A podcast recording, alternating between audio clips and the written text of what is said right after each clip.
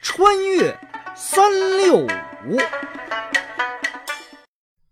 一九五二年的今天，二月十五日，英国国王乔治六世下葬在温莎城堡。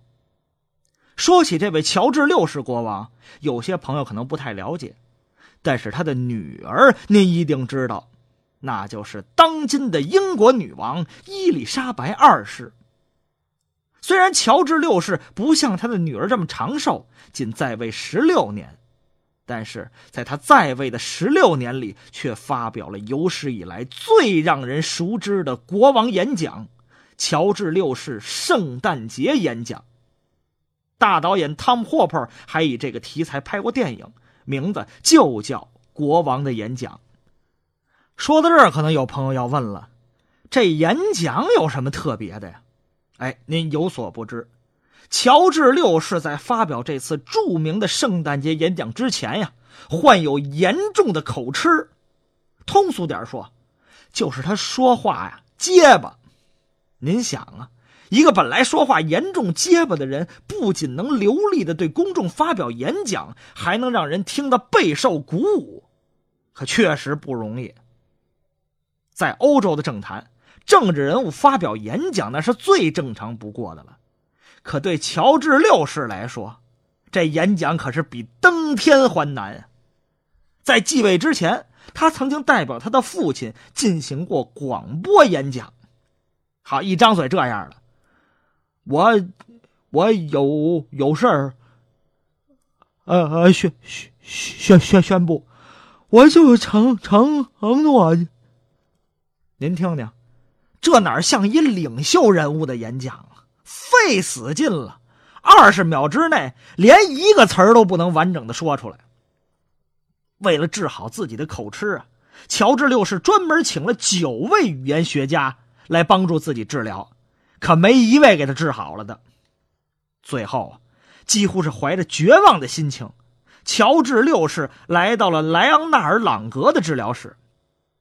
其实，这位朗格治疗师啊，根本不是医生，只是一个怀着话剧演员梦的、有点演讲经验的小角色。乔治六世第一次来到他的治疗室，只有一个感受：失望。这哪是什么治疗室啊？充其量算一小房间，就一张沙发、一把椅子，还有一大堆不知道是什么的电子设备。这个地方。能治好自己的口吃？其实乔治六世根本就不相信这个医生，只是碍于自己妻子的极力推荐，没办法了，死马当活马医吧。朗格请乔治六世坐在治疗室内唯一的沙发上，自己也搬张凳子坐在乔治六世正前方。他们俩就这样，你看着我，我看着你，对视了好一会儿。还是朗格先开口了：“您会讲笑话吗？”乔治六世先是一惊啊，没听过问这种问题的，然后结结巴巴的说：“我就不不嗯不不不不太爱会。”朗格看到乔治六世这样紧张，先是微微一笑，然后问：“您喝茶吗？”可还没等乔治六世回答，朗格就转身去倒茶。等到朗格都倒了茶回来了，乔治六世才回答说：“谢谢谢谢，不不不不不喝。”虽然乔治六世也是见过大世面的人，可他从来没见过这种行为古怪的医生。为了缓解紧张啊，乔治六世掏出香烟，缓缓的问：“不是你什么时候开开始治治治治治治治我这病啊？”朗格非但没有回答他，还一本正经的说：“请您不要吸烟。”我就就就，您现在在我这儿。朗格说这话的意思就是，这儿是我的地盘，您得听我的。被噎得说不出话来的乔治六世只好把香烟又放回口袋里边。他虽然表面上对朗格还算恭敬，但朗格也看出了乔治六世有点不悦。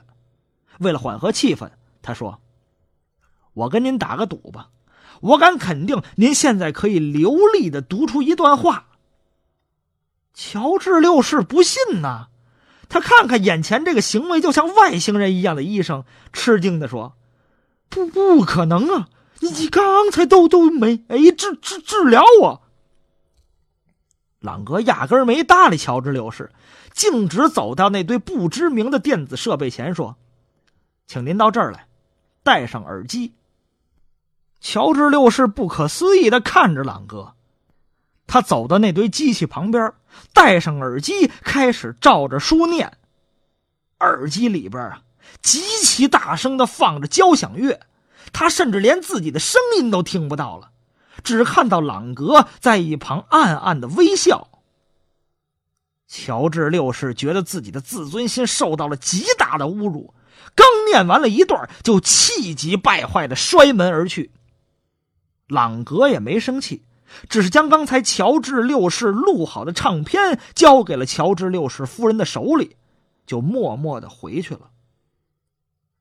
回了家之后的乔治六世免不了跟妻子抱怨呀。可是，当妻子放出朗格给他录的唱片时，乔治六世简直不敢相信那是自己的声音，竟然异常的流利，没有一点结巴。后来啊，乔治六世又回到朗格那儿，接受了一系列的训练，终于彻底的克服了他的口吃。在一九三九年的圣诞节，乔治六世发表了他最著名的圣诞演讲。不仅鼓舞了英国人民和将士，也表明了英国政府反对纳粹的坚决立场。其实啊，很多时候困难都是由于自己的臆想形成的。乔治六世就是太在意自己的口吃，才会使得口吃越来越严重。如果您以后遇到什么看起来特别困难的事情，不妨也放松心态，勇于尝试。也许问题就迎刃而解了。好，感谢您收听今天的《穿越三六五》，咱们明天再见。